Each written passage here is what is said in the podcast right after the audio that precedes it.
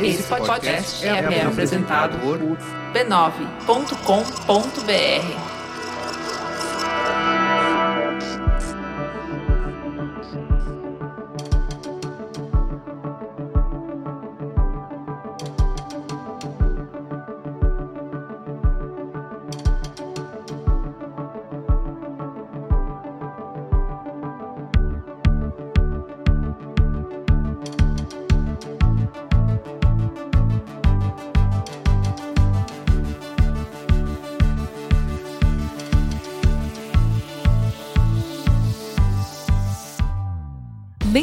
Bem-vindos ao Código Aberto, seu podcast de conversas francas com os profissionais mais influentes do mercado, para conhecer suas ideias e o que pensam sobre o futuro da mídia, da tecnologia e da comunicação. Eu sou a Juva Lauer e hoje a nossa conversa é com o Thiago Rota, diretor de inovação e transformação digital na Microsoft. Quando o Thiago trabalhava na IBM, ele ficou anos na IBM, ele já gravou Braincast com a gente, ele já gravou Mamilos com a gente. Eu sou muito fã do trabalho do Thiago. Além de ser uma pessoa que entende muito de tecnologia, além de ser um técnico excelente, ele é um ótimo comunicador. Então ele sabe falar sobre tecnologia, sobre futuro, sobre mercado de uma forma muito inspiradora que poucas pessoas que eu já conheci conseguem. Eu não me lembro de alguém ter me impressionado nesses temas tanto quanto ele. A gente conversou sobre inovação, sobre transformação digital, sobre carreira e, obviamente, sobre inteligência artificial e anti-utopia. Vamos escutar um trechinho? Tem clientes, muitas das vezes que eu converso, Ju, e, e eles falam: não, nós nos transformamos digitalmente, porque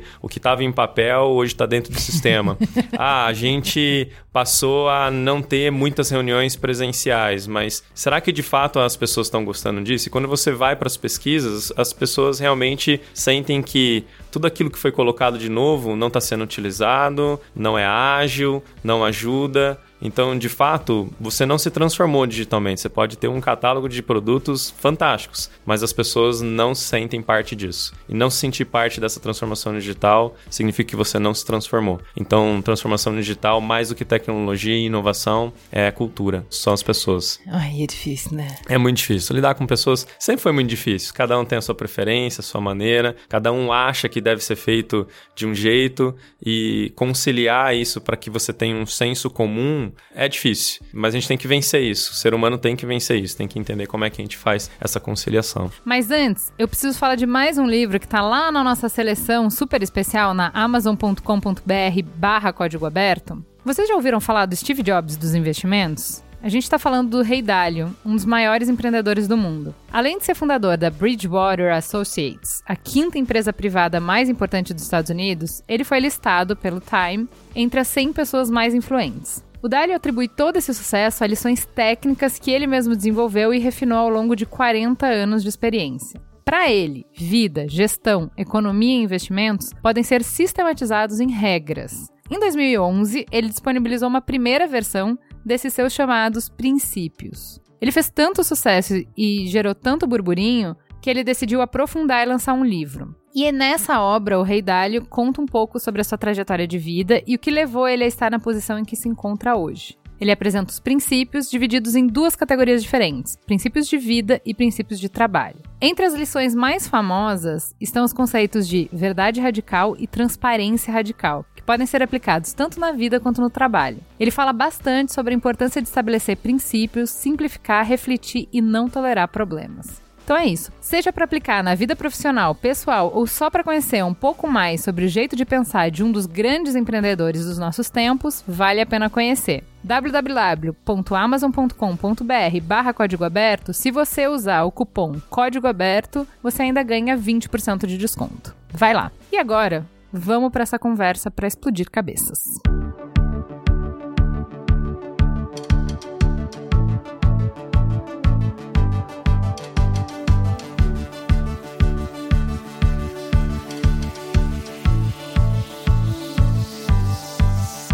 Você ficou quase 12 anos na IBM, começando como desenvolvedor, passando por algumas áreas diferentes até assumir a liderança do Watson, certo? É correto, é isso aí. Na verdade, isso era a cara do Watson, né? Era. O Watson está sem Era cara atualmente. um filho.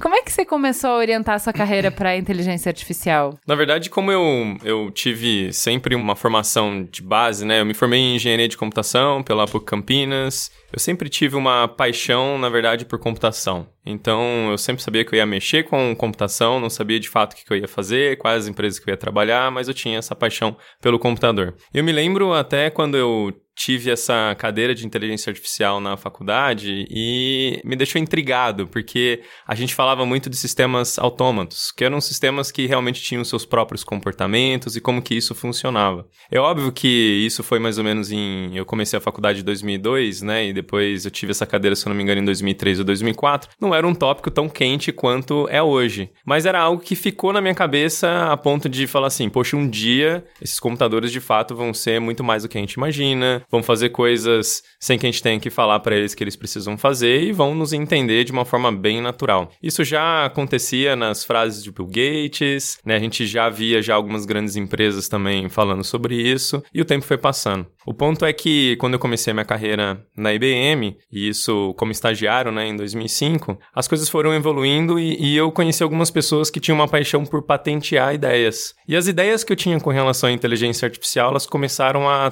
tomar corpo. E aí, em um grupo, a gente começou a criar essas patentes, e essas patentes, obviamente, me deram um embasamento a mais para ter um conhecimento mais profundo sobre inteligência artificial e ser escolhido depois, lá em 2014, para poder integrar um seleto grupo, um grupo super pequeno, que foi um grupo responsável por trazer o Watson, né, na época, aqui para o Brasil. Então, foi mais ou menos dessa maneira, foram as patentes. Muito bem. Essa era já a próxima pergunta, a gente tá muito afinado. Você tem 11 patentes registradas. O que, que significa ser um inventor master? Eu falo isso e eu já imagino o professor Pardal.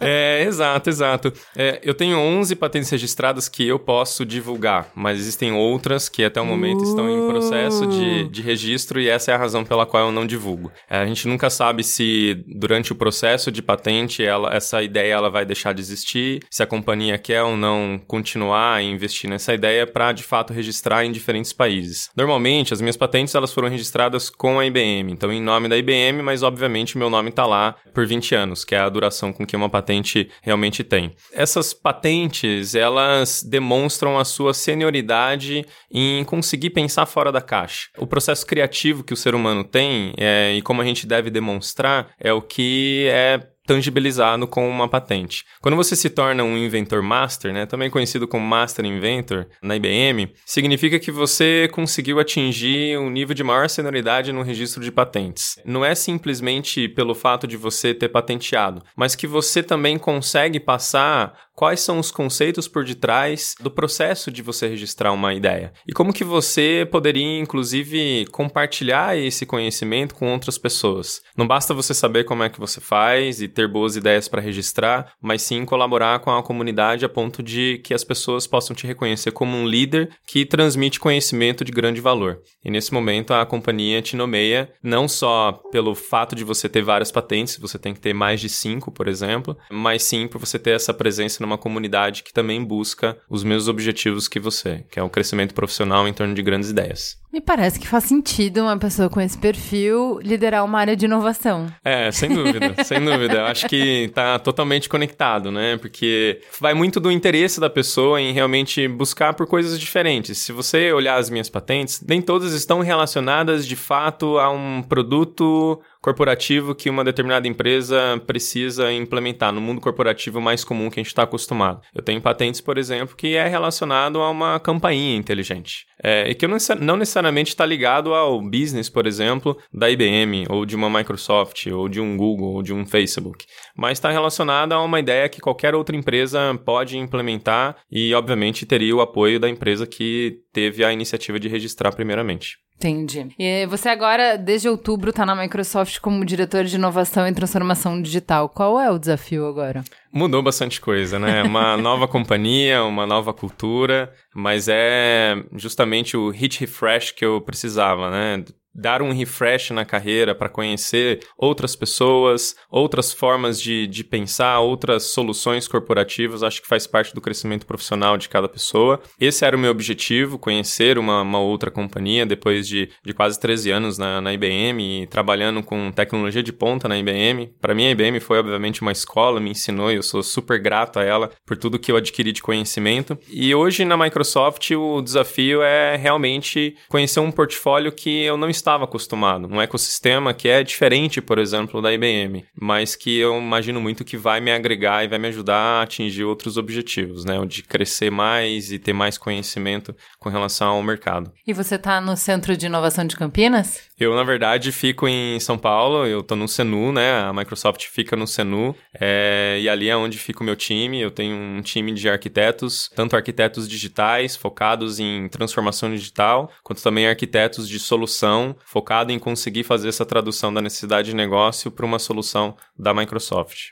E o que, que, acontece nesse centro de inovação em Campinas, então? Muita coisa interessante, muita coisa interessante. Muita inovação. A gente tem um centro, que é o, o MTC. Um, esse centro é onde os usuários, as, as, empresas, as pessoas podem experimentar as nossas tecnologias, desde a inteligência artificial até os produtos mais tradicionais. Obviamente, a gente tem todo um acervo de soluções agora muito voltado à inteligência artificial e realidade aumentada, né? Com, é, com HoloLens. Disso, é, é, e, e nesse centro é onde as pessoas começam a ter insights, ideias, porque eles começam a ver coisas que eles não imaginavam que estava presente no mercado. Então Quero é super legal.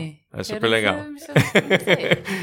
Antes de falar do HoloLens, eu queria falar um pouco sobre o Surface Studio. Uhum. Ele foi lançado pouquinhos dias depois, acho, não deu uma semana. A, a Apple lançou a nova versão do MacBook Pro, que fazia muito tempo que não tinha uma nova Sim. versão. E esse duplo lançamento inspirou uma análise bem boa na Wired, não sei se você chegou a ver, sobre Sim. se a Microsoft hoje é mais inovadora e arrisca mais do que a Apple. O que, que você acha dessa antiga disputa entre os veteranos do Vale do Silício? Recentemente eu fui dar uma palestra e teve até algumas pessoas que mencionaram para mim o Windows Phone, né? E falaram: "Ah, e essa disputa de dispositivos?" Mas Quando a gente disputa de dispositivos, citando o Windows Phone é pra É, acabar, né? É, pra pra acabar, exatamente. o que eu considero é assim, existe todo um processo de aprendizado, né? Se o Windows Phone naquela época não foi um sucesso, teve um aprendizado que vai ser utilizado, obviamente, para ter sucesso num outro dispositivo. E é justamente isso que eu vejo a Microsoft fazendo, por exemplo, com o Surface. A gente utilizou dos erros né? E essas falhas realmente nos submeteu a ter um sucesso que todo mundo tá vendo agora com o Surface. A competição vai continuar, né? Essa guerra com relação à comparação entre os dois dispositivos sempre vai existir. O ponto é, a Microsoft sempre vai tentar estar no, no cut edge da tecnologia, né? Então, aplicando mais inovação no dispositivo, deixando o dispositivo mais rápido para poder competir com a Apple, mas eu acho que isso é mercado. Isso vai continuar, vai perpetuar e eu acho que a Microsoft está mandando bem. É, eu achei interessante nesse artigo, eles estavam justamente falando sobre a inversão de hum, líder de categoria, né? Uhum. Então, assim, quando a Apple era o desafiante e a Microsoft estava em todos os computadores, a disrupção, a inovação tinha que ser mais cuidadosa. Sem porque dúvida. você precisava. Você estava falando com uma base muito grande. Uhum. Então, eram pequenos passos. A cada vez que atualizava, era alguma coisa pequena para que as pessoas se sentissem confortáveis. E a Apple, pelo contrário, podia fazer qualquer loucura, porque ela estava com uma base pequena de early adopters, de fãs, e que justamente comprava essa inovação. Hoje, isso um pouco. Esse ônus se inverte. Se inverte né? totalmente. Se Então, inverte totalmente. E eles estavam falando assim, como tem essa noção de que, poxa, o Windows está em todos, os- é o sistema operacional que está em todos os computadores do mundo. Ok, mas o Android está em todos os celulares do mundo, então a gente passou, sei lá, acho que é um bilhão de devices que tá o Windows e 2 bilhões de devices que tá o Android. Exato. E o iOS tá em um bilhão e pouco também. Uhum. Então, assim, esse ônus da liderança, de você ter que falar com uma base muito grande, ele já mudou. Uhum. E aí, por isso, tem. Nesse artigo, pelo menos, ele tava falando um pouco sobre isso, de como a Microsoft tem conseguido ser inventiva através dos fracassos, né? Sim. Porque foi uma série de iniciativas que foram descontinuadas no último ano, últimos dois anos. Mas, como você falou, usando essa possibilidade de errar, porque, bom. Tantos anos de caixa por aí, né? Sem dúvida. A gente pode bancar alguns fracassos. Sem dúvida. E é, o que esse novo espaço na cabeça das pessoas permite que a Microsoft possa tentar coisas novas, né? É verdade. Eu, eu estive recentemente em um evento grande internamente na Microsoft, também chamado de Microsoft Ready. E ali eu consegui ver essa percepção que as pessoas, né, que os líderes na área de dispositivos, eles possuem com relação a utilizar as falhas para poder melhorar o produto. E eles têm feito evoluções fantásticas. Não só para melhorar o hardware ou propriamente o sistema operacional que a gente mais conhece, né, o Windows, mas também para aplicar as outras tecnologias como por exemplo inteligência artificial nos dispositivos, que é uma tendência. Acho que essa vantagem ou esse elogio que a gente está vendo cada vez mais com relação à reinvenção da Microsoft está muito ligado a essa visão de pegar o que a gente tem de melhor e colocar naquilo que os usuários mais utilizam. Por que não melhorar o Windows? Né? Por que não tornar ele um sistema operacional mais seguro, mais personalizado, que possa comunicar com você? E por que não ter um dispositivo que é mais a sua cara ou é a cara que o mercado mais pede, né? comparando com o MacBook, por exemplo? Então, acho que o mercado está é, competitivo. Eu, eu, achei engraçada essa colocação, porque eu vi elogios no The Verge, no Wired, no New York Times, uhum. e sempre com a mesma mesmo tom, assim, mais ou menos, mostrando como o que você esperava antes ver na Apple, né? Que é tentar mais, se expor mais. E hoje a Apple tá tão plain safe, né? Sim. Então, um dos exemplos é o Surface Dial. Uhum. Fala um pouco disso, do que que é e por que que isso é uma característica tão legal para além do objeto em si, pelo que ele representa em termos de inovação. Eu fui na store, né, na lojinha da Microsoft, inclusive experimentar é, o dispositivo, e daí é engraçado, porque ao invés de você ter toda a dificuldade de você manipular, inclusive imagens ou formas com que você gosta de trabalhar, você simplesmente tem um... Uma, botão. Um botão, é, um físico, botão na, né? na sua mão, onde você chega perto da tela, coloca em cima da tela e você faz todos os movimentos que você precisa para que o estúdio ele se adapte conforme a sua necessidade. É simplesmente fantástico. É engraçado. Cara, mas isso é a cara do Jobs, total, não é? Tipo, total. Que, que, é uma coisa que uma criança pega e fala: não, olha só, Photoshop, você tem que saber todos os comandos, tem que. Bullshit! Pega não, um com botão certeza aqui, não. uma criança pega e consegue fazer. E, e é engraçado, eu, eu agora utilizando né, o, o, Windows mais pesadamente e as telas touches, onde você inclusive tem essa interação com o Windows, de você aumentar ou passar as coisas com a mão. Quando você vai, por exemplo, um MacBook, tinha um amigo meu que ele estava na loja da Apple e quando ele chegou perto de um MacBook, ele foi direto na tela para tentar aumentar e não aumentava. Ele não faz coisas, por exemplo, que o Windows está fazendo. Então é, é, engraçado ver essa evolução e não ver que isso também está acontecendo na Apple. Mas, de novo, são talvez nichos diferentes. É, é porque eu acho assim, por exemplo, a inovação em si, né? Um dispositivo físico que interage com o software. Então, para você Sim. ter uma. A gente tá nessa brincadeira, o último SXSW em 2017, não desse ano, se falava muito sobre mesclar o virtual com o real, o real com o virtual, de ter uma realidade imersiva, né? Sim. Esse botão é uma forma de mostrar isso. Então, de Sem você dúvida. conseguir interagir de forma mais intuitiva. Eu acho que mais do que o botão em si, o que interessa, mais do que essa tecnologia em si, é o olhar, né? É o Sim. jeito de inovar. Sim. É se arriscar. Podia não dar certo, podia ser ridículo, podia. Poderia, isso, mas. E tudo bem. Exato. entendeu? Quando você chega na loja e você vê as pessoas pegando aquele botão, né? Ele não é um botãozinho pequeno, ele é um botão É, assim, mais ou grande, menos né? do tamanho da palma da sua mão. E aí você chega e, e acopla, e ele é super confortável, como se fosse um, um mouse, só que redondo. Você chega e começa a ter esses movimentos de você girar e você vê todo o físico controlando ali o digital. Isso é parte da estratégia da Microsoft, onde você tem essa interação com o físico, com o digital, e a gente está seguindo, obviamente, para a biologia, né? O biólogo. A gente conseguir colocar isso também num contato com o ser humano. É uma tendência. Então vamos falar de HoloLens. Vamos falar de HoloLens. A gente tem acompanhado a evolução do HoloLens no B9. Uhum. É um dos produtos mais quentes da Microsoft atualmente. Mas antes a gente via muito realidade aumentada como game, como bem mais nessa esfera lúdica. E rolou um vídeo da Microsoft há pouco tempo mostrando as aplicações de negócios e explodiu minha cabeça. Eu não Sim. imaginava nada daquilo. Total. As pessoas, Sensacional. as pessoas não imaginam, porque, sim, é, quando a gente fala de realidade virtual, realidade mista, onde você faz esse casamento entre o físico e o, e o virtual, são coisas que as pessoas pensam somente em jogos. Ah, é para as crianças jogarem. É... Pokémon GO, vamos lá é, falar. exatamente, exatamente. Se bem que eu não acho que daqui pra frente as crianças vão continuar caçando os pokémons. Eu acho acho que eles vão utilizar dessa realidade mista para poder conhecer um pouco mais da história, estudar, e é realmente a educação tem um, um mercado muito bom para HoloLens, por exemplo. Muito legal. Mais do que isso, é o HoloLens entrando em mercados como, sei lá, manufatura, onde você ajuda na construção de um, de um carro, ou de uma moto, ou mesmo uma planta onde você está construindo qualquer coisa, né? É, o HoloLens, ele te dá toda uma visão mais holística daquilo que você não consegue ver com o olho humano. Então, de novo, é uma forma da gente colocar a inteligência artificial dentro da realidade virtual para que o ser humano possa ter a sua capacidade aumentada. E Expandir, isso é né? fantástico. Isso é fantástico, porque você simplesmente tira o óculos e fala assim: eu fui o Robocop por alguns minutos.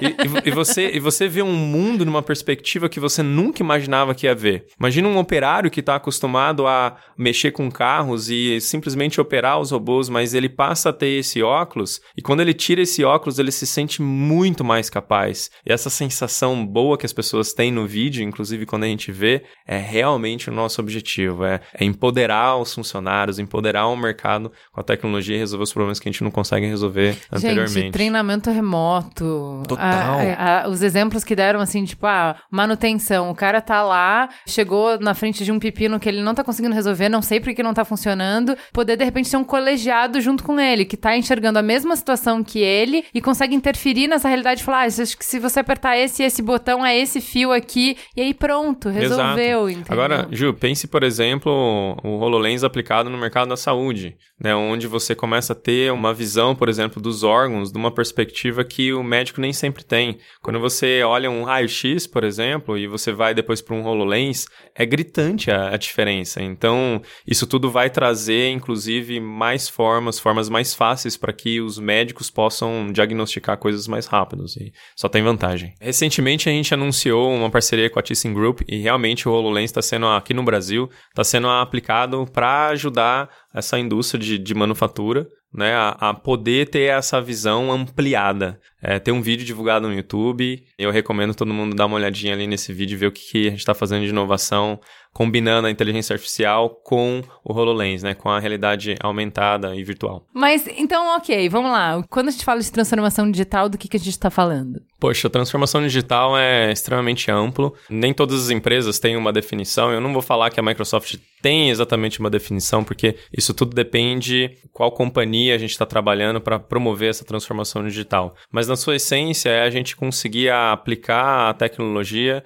para conseguir trazer valores para uma empresa no que diz respeito a como essa empresa vai melhor engajar os seus clientes, como que os, o funcionário dessas empresas vão ter melhores ferramentas para poder fazer o trabalho como que a gente pode ajudar a transformar os produtos e servir uh, os clientes de uma forma diferenciada e como que a gente pode ajudar a operação da companhia que a gente está trabalhando junto para que ele tenha ganhos né, e, e, eficiência. Então, isso tudo se traduz a redução de custos. Transformação digital está muito ligado a isso, mas eu digo que mais do que isso, não adianta você ter as melhores ferramentas, não adianta você ter, por exemplo, um chatbot lá falando com o seu cliente final que é maravilhoso e funciona, se você não tem uma cultura disseminada de mudança dentro da companhia. Então, dentro da transformação digital, a gente também fala dessa mudança cultural que as empresas precisam incorporar e abraçar para que ela realmente se transforme. Tem clientes, muitas das vezes que eu converso, Ju, e, e eles falam: não, nós nos transformamos digitalmente, porque o que estava em papel hoje está dentro do sistema.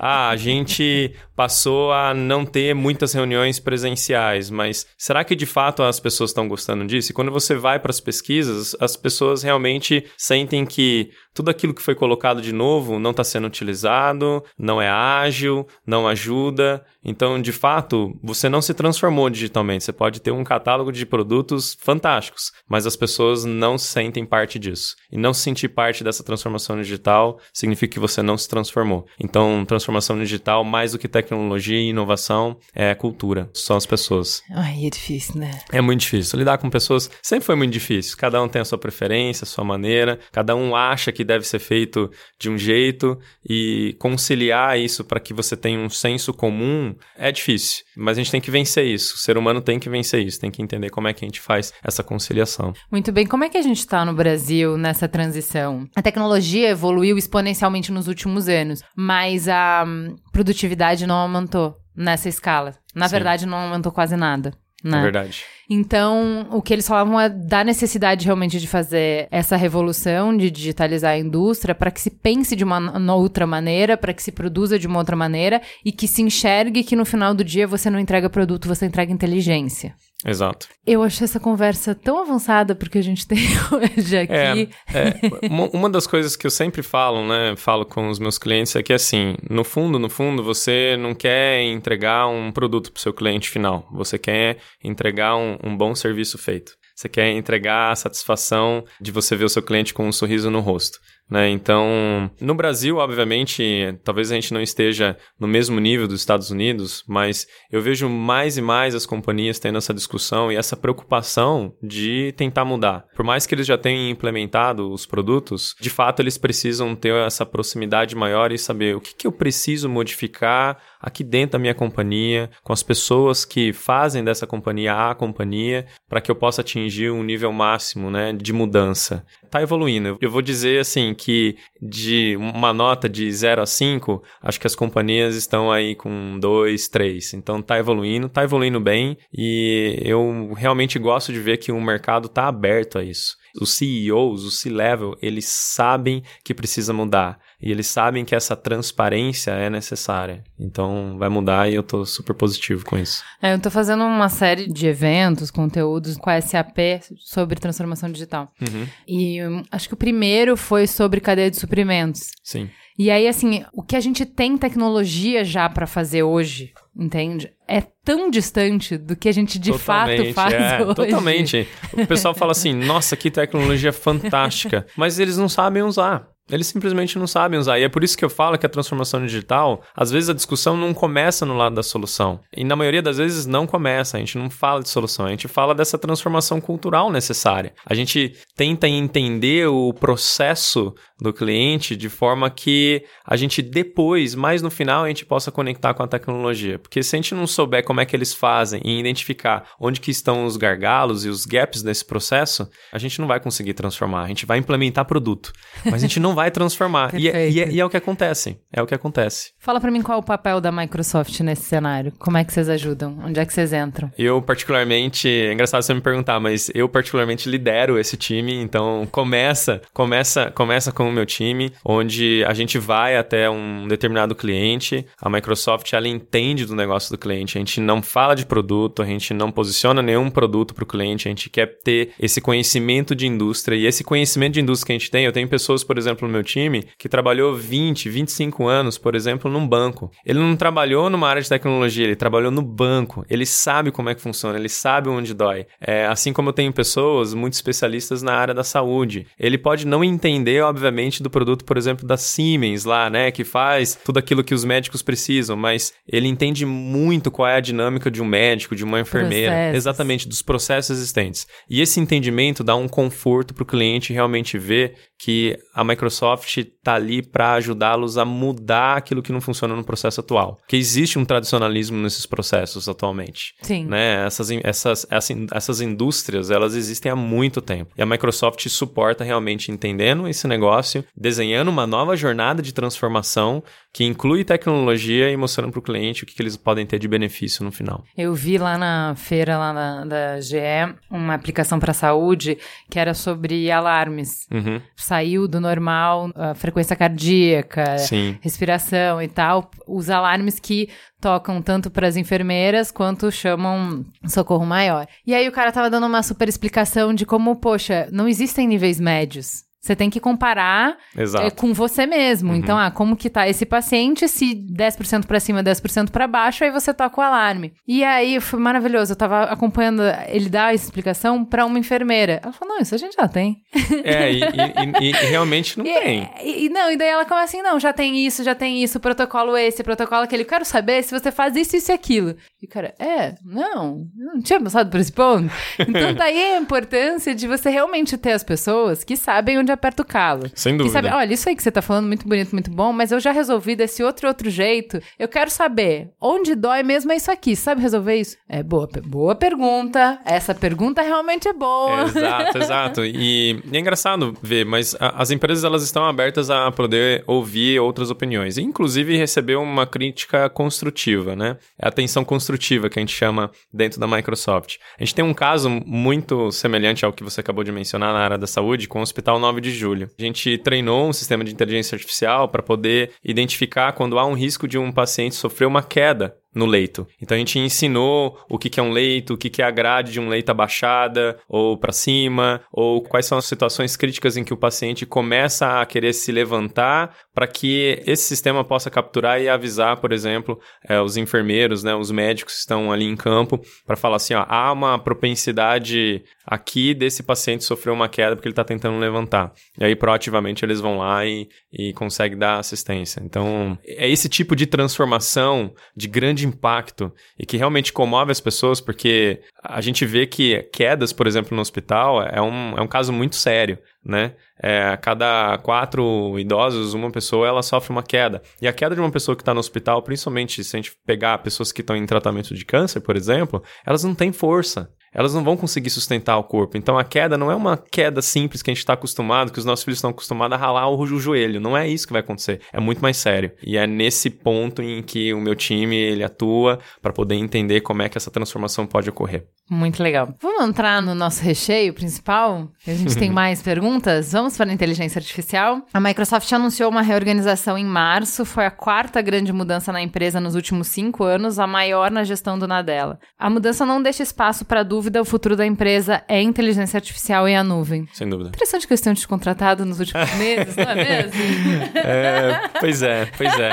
É um foco da companhia. Você vê, né? Olha a consistência aí, gente. Totalmente, né? Totalmente consistente. E, e é um foco que a Microsoft está dando, e é, e é bem interessante ver que eles estão cada vez mais investindo em colocar a inteligência artificial em tudo. Não é simplesmente um mundo que até eu estava acostumado dos serviços cognitivos disponíveis em uma plataforma, mas são esses serviços cognitivos disponíveis em qualquer lugar. Dentro de um produto, dentro de um PowerPoint, por exemplo. Existe um projeto dentro da Microsoft onde você consegue colocar gestos. Ele tem um vídeo que até mostra, esse projeto ainda está em laboratório, mostra uma organizadora de um evento onde ela está no telefone e ela está fazendo outras atividades que é coordenando as pessoas que estão ali. E ela fala para a pessoa através de gestos, né? Ah, vem um pouquinho mais para cá, um pouquinho mais para lá, ó, o quadro vira dessa maneira. E todo esse mundo físico, né, sendo capturado, está sendo colocado dentro dos produtos da Microsoft para que a inteligência artificial possa entender a forma como você interage com o mundo físico. Quando você estiver, por exemplo, fazendo algum trabalho num PowerPoint, você pode ter esses mesmos gestos, esses mesmos movimentos dentro de um produto. Onde ao invés de você ir lá, pegar e girar uma foto, por que você não pode fazer um gesto pro PowerPoint e falar assim, vira essa imagem para mim? Então, é esse foco que, inclusive, a Microsoft está dando com relação a colocar a inteligência artificial em tudo. Olha que incrível. O engenheiro-chefe lá responsável pela equipe de design da Adobe, no ano passado, em 2017, eles fizeram um keynote para explicar quais eram as grandes coisas que eles estavam fazendo. E a o negócio que ele falou que eu falei, gente, mas que brilhante. Porque aí você fala assim, uma ideia brilhante é aquela que você fala, como é que a gente já não teve essa ideia antes? Você, a gente vai padronizar os ícones. Pra se você sabe mexer no Photoshop, você poder saber mexer no InDesign, você poder ser tudo o mesmo ícone. E ele Muito legal essa sua ideia, porém a gente não vai mais precisar de ícone nenhum já Nenhum. no ano seguinte. Eu- E eu, concordo, é verdade. Quando a gente fala de ícones e mais ícones nas nossas telas, né? Tanto no laptop quanto também nos smartphones, eu também acho. Eu acho que daqui a um tempo os assistentes pessoais eles vão estar tão onipresentes que você vai chegar na sua casa e você vai conversar com eles e você não vai precisar clicar em nenhum lugar. É isso Você já tem assistente na sua casa? Eu já tenho, é, exatamente, eu já falei isso pra você. Você conversa com a sua É, casa? eu converso com a minha casa. Eu, eu, eu realmente controlo lá a iluminação, consigo controlar, inclusive, o trânsito, né? Como eu viajo muito aqui, Campinas, São Paulo, eu consigo saber antes como é que tá esse trânsito. E é tudo através dos assistentes pessoais. E vão estar onipresente, pra mim já é um fato, e eu quero que ele faça o meu café todo dia de manhã. Ai, você não foi na casa do Google lá? É. Eles montaram uma casa Eles lá montaram, em eu Austin, vi, você eu viu? vi, eu vi. Com flamingos dançando. restaurantes, vi, é. e pizza entregue não sei o quê, e assistente pessoal fazendo marguerita. É. E a coisa mais interessante era que o robô arrumava suas meias, sua Ah. gaveta de meias. pois é, pois é. Mas era a grande aposta do Google nesse ano, eram os assistentes pessoais nessa casa do Google. Então, assim, Sim. realmente, se ano passado a gente falou muito de VR, esse ano os assistentes pessoais eram o Vão foco ganhar mais lá. força. É, é- é engraçado. O nosso foco, por exemplo, dentro da Microsoft, até falando de uma tendência futura, é que essas interações com os assistentes pessoais, né, eles se tornem cada vez mais natural. É isso que está acontecendo. Quando as pessoas me perguntam sobre evolução, ah, vai evoluir ou vai continuar da maneira como a gente conhece o chatbot? Não, vai evoluir, vai evoluir bastante, vai evoluir muito. E vai evoluir para qual lado? Vai evoluir para se tornar não natural. viu o Her, né? Pois é, pois é, imagina, né? Assim, eu tô obviamente falando para as pessoas, não se apaixone, né? Pela Azul, a gente tem um chatbot que é totalmente social e é engraçado, mas tem algumas pesquisas que mostram que existem sim algumas pessoas que adoram os chatbots e falam que ama, e é, e é uma grande não, mas porcentagem. tem. Eu não sei se você tem esse dado, agora eu não vou lembrar onde é que eu li. Não sei se é dado ou anedota, mas, por exemplo, não sei nem se é a Luísa, da Magazine Luiza, Hum. que não sei quantos por cento, sei lá, 50% das interações terminam com fica com Deus. Ou seja, a pessoa Sim, não percebeu eu- que é um é, robô, entendeu? Exato, exato. Eu, eu ouvi falar disso, eu não, não sei realmente se é da Luísa ou não, mas isso é muito comum. As pessoas agradecerem e terem esse senso de meu problema foi resolvido e essa pessoa foi muito gente boa comigo. e cada vez que esses bots, né, eles ficam mais natural, as pessoas se sentem confortáveis de poder interagir e fornecer um dado. É uma evolução. O Brasil, ele tá na vanguarda em desenvolvimento de, principalmente, chatbots em Facebook e tal. Sim. Nas premiações do Facebook, o Brasil é bem premiado por conta disso, assim, tem, tem uma série de iniciativas legais. Estranhei isso, perguntei no último SXSW, a gente tava na, fazendo umas entrevistas no estúdio da Apex, e acho que Duas ou três startups brasileiras que estavam lá pela Apex eram de chatbot. E eu perguntei por que isso, por que, que a gente lidera nisso. E eles responderam, eu achei que fez sentido. A gente já lidera em WhatsApp, por exemplo, serviço de mensagem. Sim, o brasileiro é é early adopter. Então é mais do que comum, normal, que você entenda que a gente desenvolva tecnologia para isso, porque o público aceita, interage. É uma tecnologia Sim. que a gente assimilou muito bem. Eh, Como é que a inteligência artificial leva isso para o próximo nível? O que eu vejo muito, Ju, é assim, a gente é early adopter porque muitas das vezes a gente não tem um atendimento de qualidade que resolva Sim. o nosso problema em poucos passos. Você passa muito tempo no telefone para poder resolver o seu problema e muitas das vezes o seu problema ele não é resolvido. Então, quando você tem um chatbot que consegue, em, sei lá, em dois, cinco passos resolver o seu problema, para aquilo para você é uma maravilha. Então, acho que é, essa é uma das razões. No Brasil, eu vejo isso caminhando ainda mais para cima. Cada vez mais as empresas vão adotar porque eles perceberam que resolver o problema em cinco passos vai trazer uma satisfação e uma lealdade com o cliente final né, muito maior do que eles já possuem hoje. Então eu vejo que isso vai continuar no Brasil dessa maneira. A gente vai continuar evoluindo. A gente já falou de inteligência artificial em saúde. É, vamos falar um pouco em finanças. A gente teve uma explosão de fintechs nos últimos Sim. dois anos. Lá no SXSW de 2017, acho que no Keynote da Intel, se não me engano, apresentaram um- uma inteligência artificial para finanças que era, tipo, foi premiada e tal. Chamava Fini, se não me engano.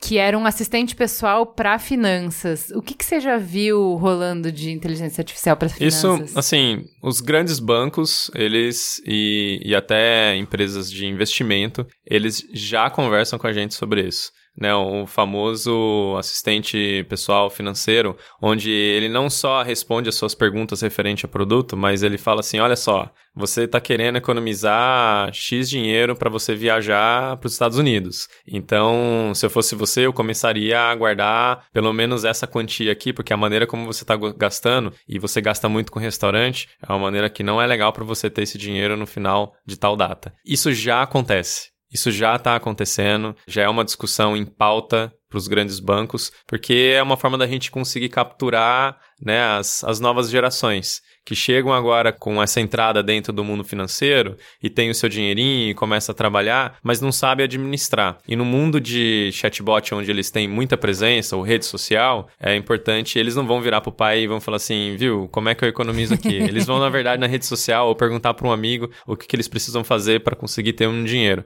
E os bancos estão capturando isso. E, e isso realmente está acontecendo. O que eu achei legal da apresentação foi de mostrar essa habilidade conversacional que é um outro jeito de você acessar a informação, Sim. né? Então, por exemplo, hoje se eu quiser saber se eu tenho dinheiro para, ah, eu vi que vai ter um, sei lá, um, um show legal que eu quero levar o Benjamin. Uhum. Se eu quiser saber Será que eu vou ou não vou? Eu tenho que entrar no meu home banking, eu tenho que ver o meu saldo, eu tenho que pensar as coisas que eu tenho para pagar, eu tenho que ver se vai sobrar esse dinheiro. Aí vai sobrar, eu emito o boleto, pago Exato. o boleto e tal. Nesse caso, no exemplo que eles deram, é assim: Fini, como é que tá meu saldo? Você tem tanto, mas o que, que eu tenho previsto para pagar? Tal coisa, tal coisa. Vai sobrar? Vai sobrar. Eu queria levar o meu filho pro teatro, pro show, blá blá blá. Falou, ó, você tinha um objetivo disso e disso e disso. Você tá disposto a abrir mão disso Exato. pra ir? Beleza, quero. Então tá bom, paga aí o boleto e é, boas. Esse, Entendeu? Esse... Assim, é, um, é muito diferente de você acessar, clica, ver a tela, ler. É uma conversa e é você resolveu sua é. vida. É, se você antes resolvia todo esse assunto em cinco minutos,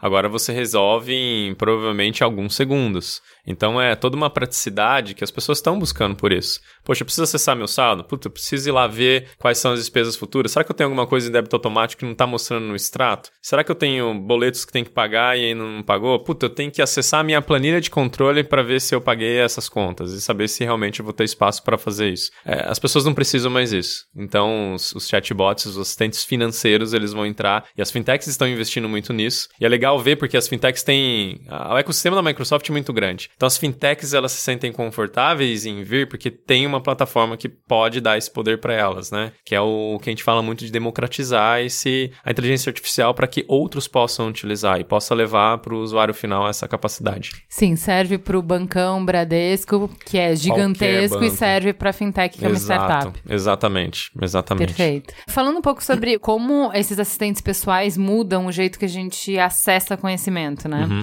Ano passado também vi mais coisa no SXSW sobre isso, dos hearables, né? Uhum. Então, uhum. assim, tinha um da Sony, tinha um, não vou lembrar de qual marca, que eles estavam mostrando e tinha o vídeo conceitual, né? Você andando na rua e falando com esses, interagindo com esse assistente pessoal. E a gente, que tá acostumado do jeito que a gente acessa conhecimento hoje, achando tudo muito estranho. Quem é que vai andar na, no metrô falando assim, tem alguma loja aqui perto? Procura no Google. Shhh, fica é, quieto e procura é no Google. Só que assim, a gente também achava estranho falar no celular na rua. E uhum. hoje todo mundo fala e acha normal. Exato. Então, pra lá evoluímos claramente de ficar falando com a sua casa, que eu acho que você é meio maluco de ficar falando com a sua casa. mas pra, é. certamente, se não é um maluco, você tá à frente. Porque é isso que a gente vai fazer. A gente vai falar com a casa, a gente vai, vai falar ser. com o carro, a gente vai falar. Então perceba, que é outro jeito de acessar a informação. Sim. Então a gente volta para as origens. Porque por muito tempo uhum. a gente transferiu conhecimento através da oralidade. Sim. Certo? Então a gente não conta uma história e a gente não conversa do mesmo jeito que a gente se expressa por escrito. É verdade. Então a gente não acessa esse conhecimento da mesma maneira. Quando eu vou procurar a mesma informação no Google ou quando eu pergunto para o meu assistente pessoal, o caminho que eu faço mental, o jeito que eu acesso esse conhecimento é outro. É outro. Como que isso interfere no modo que a gente vive, no modo que a gente acessa conhecimento? Bom, primeiro que assim, a comunicação em diferentes canais de diferentes maneiras, ela tem que ser treinada, né? Então, um assistente pessoal, para ele entender a forma como você comunica falando com ele, não escrevendo, ele tem que entender a forma como você fala com ele. Você fala, ei, yo, é, acha aí, vê quanto que eu tenho de Didi na conta, é. Mas quando você vai escrever, você simplesmente escreve assim, tem dinheiro? Uhum. É, é, óbvio que ele tem que entender essas coisas, tá? Então, a primeira coisa é que a gente tem que pensar, os assistentes pessoais, eles precisam entender as diferentes formas com que a gente se comunica. Uma das coisas que eu vejo é, assim, a gente tá num, hoje numa prevalência do vídeo. Vídeo uhum. é uma forma de comunicação que a gente está consumindo bastante. Sim. A partir do momento que a gente começa a se acostumar a acessar conhecimento, né, a buscar as informações que a gente quer através do áudio, eu vejo, por exemplo, que esse é o ano do podcast no Brasil. Não é mesmo? Não, mas Sem assim, dúvida. é, o que eu quero dizer é o jeito que você acessa conhecimento. Passa a gente voltar para uma forma de conhecimento que estava um pouco em segundo plano, que é o áudio. Né? Sim, então a é gente verdade. usou muito o escrito, a gente passou muito pro vídeo e agora a gente vai pro Existe uma razão pra isso. a tempo razão... do áudio. É, a razão é assim, é muito mais rápido. É muito mais acessível. Agora, tem um E é ponto mais assim. humano, É mais né? humano. É mais humano, exatamente. E óbvio, através da maneira como você está se comunicando, o seu tom de voz, isso tudo pode servir de dado para o seu assistente pessoal, para que ele saiba, inclusive, direcionar que tipo de resposta ele vai te dar. Será que ser rude com você e de falar para você que você não tem dinheiro e você não vai viajar é a melhor forma? Ou será que, olha só, eu vou planejar essa viagem para você para daqui oito meses? Tá ok, você vai viajar, mas daqui oito meses. Ao invés de eu falar, "Ah, você nunca vai viajar. né? Ao invés de mostrar pra você que você realmente não tem dinheiro. Ah, a gente entrou no ramo da sutileza. Total, total. E, e esse é o objetivo quando eu falei que a inteligência artificial ela vai pender muito pro lado mais humano, mais natural, porque as pessoas vão se sentir confortáveis dessa maneira. É óbvio que o texto vai continuar, porque tem certas coisas que você não vai falar em público e você não vai querer que as pessoas ouçam. Então você vai continuar escrevendo, obviamente. Não, e o multitasking, né? O Por exemplo, multitasking. o, o WhatsApp, a gente faz isso. Eu tô no meio de uma reunião, eu faço meu pedido de hortifruti. Exato. É copiar e colar e, e pronto, aparece na minha casa, É muito entendeu? fácil. Então, assim, realmente, falar, ele toma um tempo, requer uma dedicação. E enquanto escrever, você pode fazer em qualquer momento. Exato. Então, E eu acho que isso vai trazer até alguma segurança, né? Quando a gente se comunica. Imagina comunicar com os carros. No momento que eu tô fazendo a minha reunião, por exemplo, eu fico imaginando, nossa, eu tô aqui ouvindo no carro as reuniões e falando, tá, etc. Já pensou se eu pudesse ir planejando alguma coisa falando com o meu carro, que na verdade está conectado com o meu assistente pessoal, já para planejar alguma coisa lá na minha casa, né? Ou já para planejar a minha agenda, ou eu pedir pro meu assistente pessoal falar para mim o que, que eu tenho nas próximas semanas. Tudo isso são formas mais fáceis e até segura de eu ter o acesso à informação. Eu não preciso olhar em algum lugar, acessar, gastar o meu tempo. Então, olha só, aí beleza. Então aí a gente tem a inteligência artificial permeando toda a nossa vida, né? Uhum. Então, de formas naturais, orgânicas, que a gente que vai ficar cada vez mais transparente, a gente não vai mais enxergar. E transparência é essencial. Tem um ponto que a gente fala muito, até na Microsoft, é que é você conseguir prover essa inteligência artificial, obviamente, aumentando a capacidade do ser humano executar, disponibilizando uma plataforma que tem o acesso fácil a esses serviços de inteligência artificial, mas sempre, sempre colocando o ser humano no centro dessa história. Para prover privacidade, segurança, transparência com relação ao dado que ele está fornecendo. Privacidade é um tema Privacidade meio, é um meio tema tenso, né, não? dia, né? É, eu a gente acho. tá no meio de um turbilhão de que a gente se deu conta que os nossos dados estavam rolando por aí, que eles têm algum valor, né? Exato. Então, todo esse escândalo do Cambridge Analytica é porque a gente deu os nossos dados porque a gente, número um, em grande parte das vezes a gente não sabia que estava dando os dados, e número dois, quando sabia que estava dando dados, a gente achava que a gente estava dando coisas desimportantes, Simples, né? O que eu vou fazer meu com nome, isso? meu nome tá ok, tem vários Thiagos Rotas por aí. Exato. E assim, tem uma metáfora que a Jaque lá do Mamilos fez que eu achei muito boa, que era assim: a gente coloca o nosso lixo na rua sem pensamento sobre isso. E tudo bem. Poxa, Agora, ótima analogia. Se você soubesse que tem um maluco atrás de você vasculhando o seu lixo pra montar, tu, saber tudo da sua vida, porque dá pra saber muita coisa pelo lixo da pessoa, você ia ficar com medo de botar o lixo Super na rua. tenso. Eu não, não vou é? deixar o lixo pra dentro de casa agora. Vai.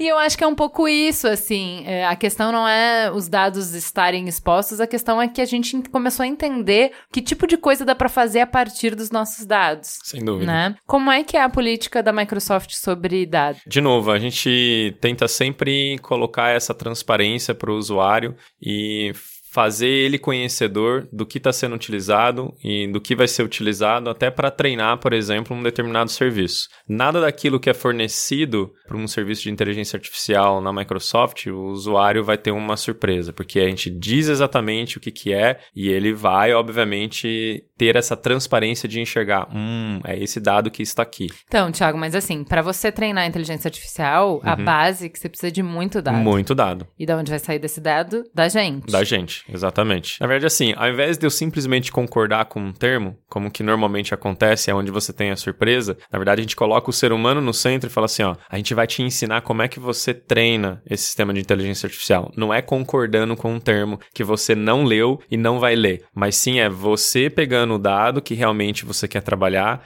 e colocando ali, sabendo que o outcome, que a saída disso daqui é justamente aquilo que você está procurando. Mas a partir do momento, ok, vamos lá, você tem uh, inteligência artificial na sua casa. Esses dados, eles são sua propriedade ou automaticamente para usar esse serviço de inteligência artificial, você está disponibilizando ele num banco que serve para junto com os dados de todas as outras pessoas que usam essa inteligência artificial, treinar essa inteligência artificial. Hoje, quando a gente fala das plataformas corporativas, na maioria delas Ju, é, você vai ver que uma instância do cliente é uma instância do cliente e ninguém mais vai utilizar. A instância da Juliana é a instância da Juliana e o Thiago não tem visibilidade com relação ao que está lá. Hoje é dessa maneira. Quando a gente começa a perpetuar aqui em torno dos assistentes pessoais, públicos, é uma outra discussão. Muito se tinha uma discussão com relação, por exemplo, à Alexa né, da Amazon, porque constantemente ela está ouvindo o que está sendo dito para saber se tem alguma palavra que chama Alexa no meio de tudo aquilo que está sendo falado, que ela está te ouvindo, para se caso houver a Alexa, ela simplesmente ativa e fala: "Tá bom, agora estou pronta aqui para receber o seu comando". Tinha uma discussão sobre e esses dados para onde vai? Porque de 60 a 60 segundos ela está ali, né, constantemente te ouvindo. Então, é diferente quando a gente fala do mundo corporativo com relação aos assistentes pessoais hoje. Os dados do corporativos, eles são obviamente instanciados separadamente. O que você tem não é a mesma coisa que eu tenho, ou vice-versa, eu também não consigo ver. Ai, ai, ai. Aí, Vamos voltando para esse universo de inteligência artificial. À medida que a gente está vendo essa tecnologia envolvida em todas as instâncias da nossa vida, existe uma relação dúbia que as pessoas têm com a inteligência artificial, que é ao mesmo tempo de fascinação e de medo, uhum. né? Então, por exemplo, tem uma pesquisa que fala que 81% das pessoas estão entusiasmadas sobre uma vida conduzida por machine learning e 73% dentro do grupo não confiam nas máquinas. Mas você tá entusiasmado Poxa. por quê, então? Só tá entusiasmado. Não... Poxa, legal, mas, mas eu não eu confio que ainda. Eu gostei porque eu acho que isso é verdade. Assim, chama atenção, é excitante, é um Sim. admirável mundo novo, mas ao mesmo tempo ainda dá medo, ainda existe essa resistência. Eu acho que muito por conta disso, por exemplo, ano passado, o que você tinha de inteligência artificial lá no stand da Sony eram dois robôs conversando, sem interação humana. Uhum. E eu acho que isso é a fotografia dessa estatística que eu te dei. É Sim. interessante, mas é creepy, Sim. entendeu? Sim. E aí, esse ano, o que que tem? O Aibo. Oh. Gracinha. Quem é que não vai gostar do Aibo? Cuti, cuti, É. Aibo. Então, assim, se você vê o vídeo, é impressionante como ele consegue mexer com os nossos sentimentos, como ele consegue entender a reação humana, o que que nos faz conectar, o que que nos gera empatia. Eu sei que ele tava mostrando como que o cachorrinho ele atende a comandos. Uhum. Então, a ideia é como ele tem que fazer companhia para um idoso, porque o problema de solidão aumenta a cada ano Sim. e é um problema global, mas no, no Japão é muito maior. É muito maior. Então, eles colocaram esse feature do idoso ter que treinar o cachorro justamente para gerar essa relação. A empatia. O bonding. É. Ok. Aí ele tava tentando me mostrar o comando, como é que é, ah, pega o osso, tal, como é que ele aprende. E nisso ele falou uma frase que faz muito sentido em termos de tecnologia, Uhum. que é: tem muito ruído, tem muita gente aqui, então tem muitos comandos, ele não tá conseguindo ouvir o comando. Sim. O meu cérebro de primata ouviu. Ele está ficando estressado com barulho. e eu fiz um carinho. Ah, só que isso tá em vídeo, tipo, ficou gravado. Que é um pedaço de, tipo, são partes Sim. eletrônicas, não é um bicho, não, não, Não tem é, isso, ele não não, é. tá estressado, entendeu? Mas ele foi treinado para aquilo. Não, mas é, o que é impressionante nesse, nesse conto que eu fiz é como a gente consegue muito rápido, em segundos, se conectar. É então, verdade. a inteligência artificial, assim, o jeito que se está embalando, a embalagem da inteligência artificial, está levando em conta essa estatística que eu dei. Sem Que dúvida. as pessoas têm fascínio, mas ao mesmo tempo têm medo, têm estranhamento. É. Então tá rolando uma embalagem pra deixar a gente mais confortável, pra relaxar o ombrinho, pra que as É. pessoas confiem. Tem, tem, um- tem um negócio que eu sempre faço nas minhas apresentações, é que quando eu começo a falar de inteligência artificial, eu mostro um, um vídeo que é, obviamente, do Exterminador do Futuro, que é o que todo mundo pensa, todo mundo vê. E eu mostro um vídeo impactante que é realmente as máquinas guerreando e, e etc. Mas o, o que tá por detrás disso é que eu sei que há uma tendência das pessoas pensarem dessa maneira, que vai haver uma guerra, que os robôs vão se comunicar entre si e vai atacar o ser humano, mas todo mundo esquece da coisa boa da inteligência artificial. E aí eu mostro um outro vídeo que é o Homem de Ferro, na verdade, ele se comunicando com o Jarvis. E a facilidade que ele tem de resolver problema, por mais inteligente que o Stark é, de na pura comunicação natural com o Jarvis, ele conseguir resolver coisas que ele não conseguia resolver. Se ele é inteligente da maneira como ele é inteligente lá no filme e consegue construir coisas como ele construiu, é porque ele teve essa assistência. E as pessoas começam a ter um, um clique na cabeça do tipo, poxa, é verdade, é para isso que a gente tá caminhando. A gente em nenhum momento tá falando de destruição do mundo porque tem alguém já pensando nisso. A gente tá falando como é que a gente pode construir um Jarvis para que as pessoas sejam igual o Stark, uhum. né, lá do filme. Então, eu acho Não, que falha isso, por você isso é legal. quando você fala que em nenhum momento estamos falando de destruição do mundo, é porque o tio Elon Musk disse, ele pediu para o governo americano pensar em regulações, o que é uma coisa muito difícil, um empreendedor e um inovador pedir por regulações, então a gente para para prestar atenção, falando que inteligência artificial é um risco para a existência da nossa civilização. É, ele falou assim: as máquinas poderiam começar uma guerra publicando notícias falsas, roubando contas de e-mail, enviando comunicados de imprensa falsos, apenas manipulando a informação. A caneta é mais poderosa do que a espada. Meda. Do outro lado, o Zuckerberg é sempre super otimista e ele acha que esses pregadores do apocalipse prestam um serviço para a humanidade justamente pelo isso que você falou. Pensando então no futuro de inteligência artificial, se é mais Zuckerberg ou mais Elon Musk? Eu tava esperando já essa pergunta, viu? Eu realmente falei assim. Eu seria muito você ruim se eu não fizesse essa cê- Você pergunta. tem, você tem um lado muito tenso e você tem um lado muito positivo. E eu tava aqui pensando, poxa, eu acho que eu vou sentar realmente no meio. É os 50%, é o muro. E por que que eu acho isso? Porque sim, há riscos. E a gente, a Microsoft teve essa experiência com a TAI, a gente usou a Sim, nossa sim, a experiência gente com a TAI para poder melhorar, lembra? Sim. Então assim, tem riscos? Tem, tá mais do que provado isso. Mas Pô, o coitadinho do robô virou um, um É, exato. racista, um fascista em. Exatamente. Quê? Nem em algumas horas. Foi em né? algumas horas. E em Ah. algumas horas também a Microsoft deu um shutdown na TAI. Mas, por outro lado, o que eu vejo é assim: a gente vai precisar ter discussões com o governo, com universidades, envolver o mundo corporativo, para que regulamentos sejam criados, para que culturalmente a gente entenda como é que a inteligência artificial então não vai prejudicar o ser humano. E é por isso que eu vivo falando aqui que o terceiro grande pilar da inteligência artificial que eu apoio é colocar o ser humano no centro. A gente tem que pensar nele, a gente tem que criar essa empatia com ele, porque senão vai ser o que o Elon Musk está falando. E ter consciência de que o positivismo que o Mark tem não é 100% verdade. Não é. Não é. A gente sabe que não é. E que a gente precisa tratar de alguma maneira isso daí com discussões muito mais profundas para que a gente não tenha o pior caso. Sabe que a gente fez um programa recentemente sobre hum, aquecimento global e eu vi um conceito que eu acho que se aplica um pouco a essa visão do Elon Musk e essa discussão sobre ética e inteligência artificial, que a gente está vivendo uma situação anti-utópica. O que, que é um utopista? Um utopista é uma pessoa que consegue imaginar um mundo melhor, mas não consegue fazer. Não conhece os meios nem sabe como. E a gente tá virando o contrário. A gente é capaz tecnicamente de fazer coisas que a gente não tem nem capacidade de imaginar. Fantástico, eu compartilho um pouco disso daí mesmo. Eu acho que a gente vive um momento que a gente sabe que a gente tem que mudar, mas a gente não tem uma bola de cristal para saber o que de fato a gente precisa fazer para mudar. Né? E a gente sabe que existem ameaças, mas a gente ainda não descobriu a melhor maneira de poder eliminar essas ameaças. Então, de novo, a discussão.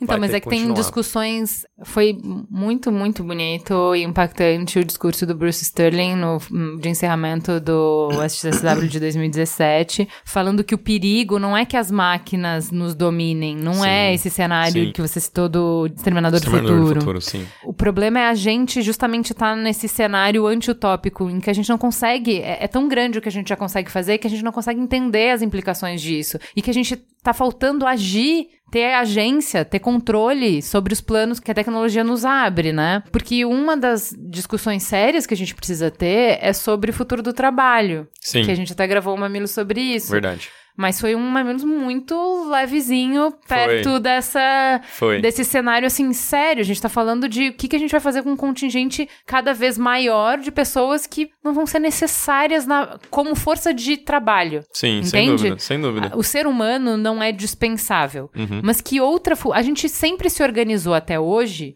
de uma maneira em que o valor social de uma pessoa era dado pelo trabalho. É. A gente se organizou ao redor do trabalho, a sociedade se organizou ao redor do trabalho. Não sempre, mas. é, a nossa ética nos últimos séculos é a ética do trabalho, que a gente vai fazer a partir de agora. O que acontece é que a gente. As outras mudanças que a sociedade já passou, elas foram graduais e lentas e foram acontecendo. A gente tem uma tecnologia que muda o jogo de uma hora para outra. É e você rápido. tem uma geração que tem que se adaptar. E o que, que a gente vai fazer com um contingente gigantesco de pessoas? É. Isso não é sobre tecnologia. Isso não é sobre tecnologia e eu tive até algumas discussões sobre isso daí em algumas audiências. O que eu vejo é assim, cada vez mais a gente sabe da implicância que a inteligência artificial tem no trabalho. Se no passado diziam que não vai mudar nada, não vai acontecer nada, a gente tem milhares de estudos aí falando que sim, tem implicações. Por outro lado, a- uma das formas que eu vejo de resolver isso daí é a educação, é a gente evoluir na educação. Talvez, se a gente já sabe que um determinado trabalho, que uma contingência está envolvida, vai ser entre aspas aí prejudicada ou vai ter implicações da inteligência artificial, por que então não pegar esse contingente e começar a educá-las para poder fazer outra coisa que esteja relacionada ao que elas já fazem, mas de uma forma em que um robô ou a inteligência artificial nesse momento não vai fazer, para que elas possam começar a fazer. E isso é difícil. É que assim, Thiago, a gente tá falando de um outro sistema, porque o capitalismo do jeito que ele está hoje não dá conta dessas Não dá. pessoas. Porque, assim, pela lógica da eficiência do capital, é: Uhum. olha, eu tenho essa tecnologia que torna obsoleta toda a minha mão de obra, eu vou substituir e paciência. Essas pessoas não são mais necessárias e toma, entendeu? Uhum. É, o que, que a gente vai fazer com esse contingente de pessoas? Porque, por exemplo, para capacitar essas pessoas, como você está falando, se não é a obrigação da empresa, vai ser a obrigação dos governos. A gente está falando cada vez mais de governos diminuindo. Exato. Então, assim, não é um mundo nessa distopia. Quando você tem um contingente gigantesco da população mundial sem trabalho e, portanto, sem renda, não é um mundo que seja interessante para ninguém viver. É verdade, é verdade. É, é realmente difícil e é por isso que essas discussões com o governo e com as grandes empresas, até para você considerar inclusões. A inclusão não é só com quem é negro ou com quem é deficiente, mas a inclusão é talvez a pessoa não tenha um nível de educação realmente que normalmente é esperado no mundo onde a inteligência artificial já perpetua em qualquer lugar. Né? Eu vejo muitos dos cursos, até fora da exata, colocando inteligência artificial já como parte de uma cadeira onde as pessoas vão começar a ser educadas, né? A saber como é que funciona. Eu acho que faz parte do objetivo das grandes empresas em ter essa consciência de que o governo não vai conseguir absorver e realmente trazer essas pessoas para dentro e falar assim: deixa eu te ensinar um negócio novo que vai te deixar super feliz no final do dia porque você aprendeu algo novo e começar a fazer. É uma ação que eu não tô vendo ainda acontecer, mas que, na minha opinião, eu acho que tem que acontecer. Tem que acontecer. É, eu acho que assim, a, a lógica de produção vai mudar bastante, porque Muito. quando a gente conversou no Mamilo sobre os postos, né, as oportunidades que a inteligência artificial cria versus Uhum. os postos que ela torna o ser humano obsoleto, eles não são numericamente equivalentes, Não são. longe disso. Sim. Então, a gente vai ter que reorganizar. Eu, eu adoro o livro Sapiens justamente por falar que tudo que a gente tem hoje como um fato da natureza são construções, são ficções. Uhum. O que a gente está precisando hoje é escrever uma nova ficção que dê conta das nossas potencialidades. Então, eu não acredito nem por um minuto que a gente consiga frear o desenvolvimento tecnológico, que existe limite para o conhecimento. Infelizmente, não tem como, né? A- Não A tem. gente sempre vai para frente. A questão é, dado que a gente destravou um conhecimento tão transformador, a gente não está conseguindo, a- as humanas não estão conseguindo acompanhar as exatas. A gente Exato. precisa de novas ficções. Sim, a é gente verdade. precisa criar um outro jeito de produzir e se organizar em sociedade em que as pessoas façam parte. Exato. Eu recentemente fui muito questionado com relação até a esse livro. E a primeira vez que eu fui questionado, fiquei pensando, putz, eu não conheço esse livro, eu, não- eu preciso ler, eu preciso saber o que que tá ali naquele livro, porque é, é super polêmico. Mas depois que eu tomei conhecimento, eu respondi mais ou menos a mesma coisa que você acabou de falar. A gente precisa construir uma nova história. As pessoas estão preocupadas em com o seu próprio umbigo, às vezes, de tentar resolver um problema muito particular, mas não tá pensando lá na frente. Então, essa nova história, ela precisa ser escrita. As, as empresas e o governo, né, as entidades, elas precisam ter esse, essa consciência para que a gente chegue lá do outro lado. Se isso não acontecer, eu acho que as implicações vão ser drásticas, sabe? Vai deixar as pessoas muito tristes por não terem pensado isso antes, ou terem pensado e não terem agido. Por isso que eu acho que tem que ter uma ação. Sensacional. Thiago, sempre inspirador. Obrigada, viu? Obrigado a você. Este podcast foi editado por Caio Corraine.